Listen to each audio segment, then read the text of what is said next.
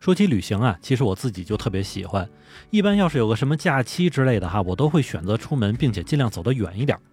不过说实在的哈，因为近几年的这个各类交通体系啊都变得十分发达，所以走得更远这件事儿呢也就变得越来越容易了。甚至我身边有不少朋友啊都去过类似像南极啊等等之前都想都不敢想的地方。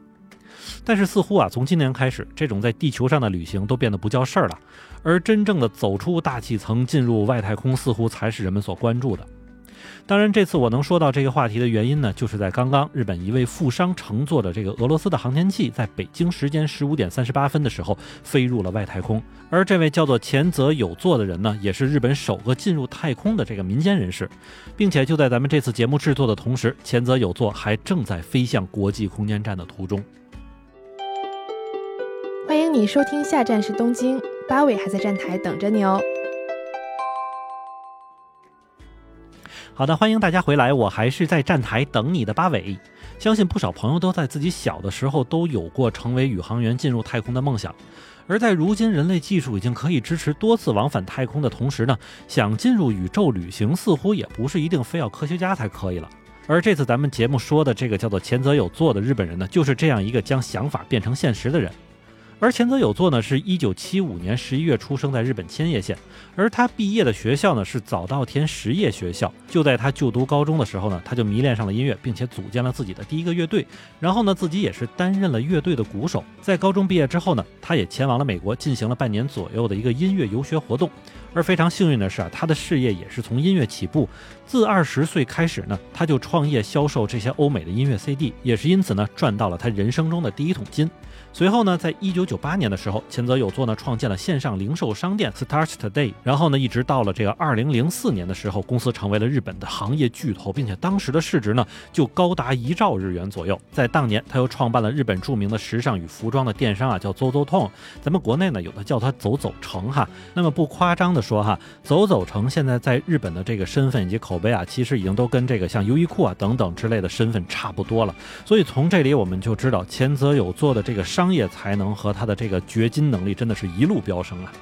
就这样，到了二零一二年的时候呢，他又成立了现代艺术振兴财团，并且担任了会长，而且也是通过举办一系列的现代艺术展等等之类的这个活动呢，去支持那些年轻的艺术家和音乐家。所以也可见这位大哥确实是挺有钱的哈。那么在到了二零一九年的时候，雅虎日本斥资约四千亿日元收购了走走城百分之五十点一的股份，并且也是借此机会呢，雅虎日本真的有能力在电商部分与亚马逊和乐天等等企业展开竞争了。而前泽有作呢，也是出售了百分之三十七股权中的百分之三十，并且辞去了首席执行官的职务。在二零一九年福布斯全球亿万富豪排行榜中呢，他是排行第一千两百八十一名啊。那么，除了在商业以及艺术领域展现出很过人的天赋之外的，前泽有作自己其实对宇航是真的非常非常有浓厚的兴趣啊。那么，在二零一八年九月十八日的时候，马斯克宣布前泽有作成为 SpaceX 的首位搭乘星舰来进行这个绕月旅行的太空游客。而当时呢，前泽有作就马上支付了此次月球之旅的定金啊，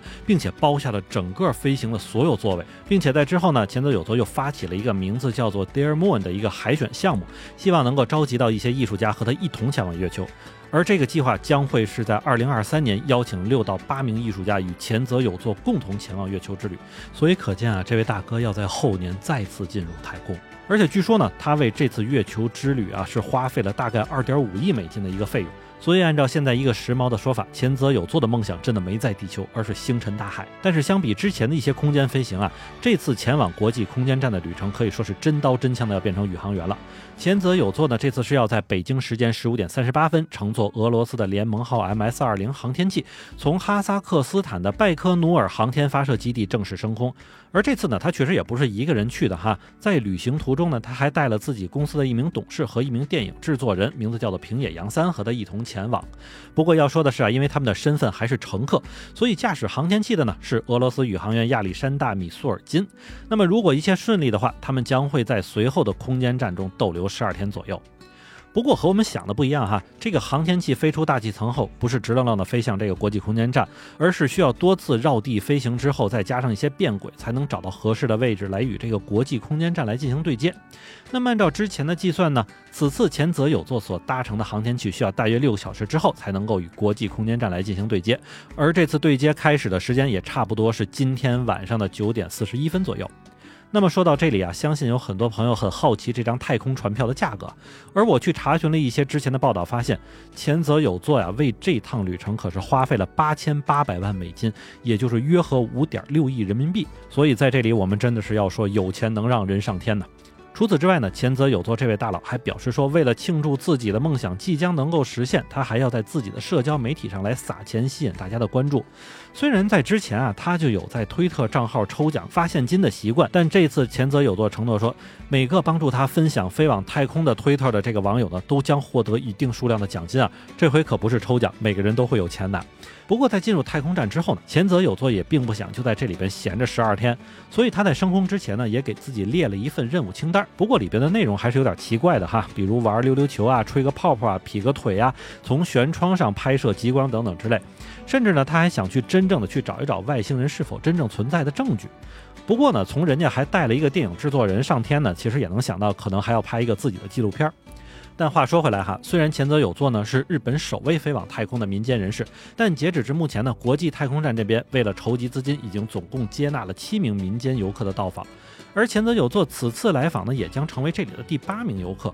虽然他从来不掩饰自己对这件事情的开心以及期待。但是在前往太空之前呢，他也是接受了好几个月的这个系统专业训练，并且根据他自己所说啊，这些训练真的非常辛苦，单纯就是穿上宇航服就已经让人精疲力尽了。不过呢，我已经四十五岁了，虽然从来没有经历过这样的过程，并且最初的时候也会有很尴尬的情况，但是在习惯了之后，我仍旧会重新被喜悦充满。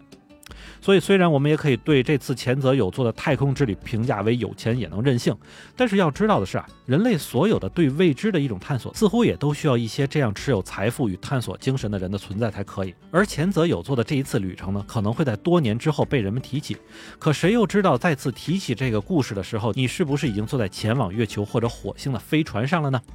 好，那么感谢大家收听下站是东京，我是在站台等你的八尾。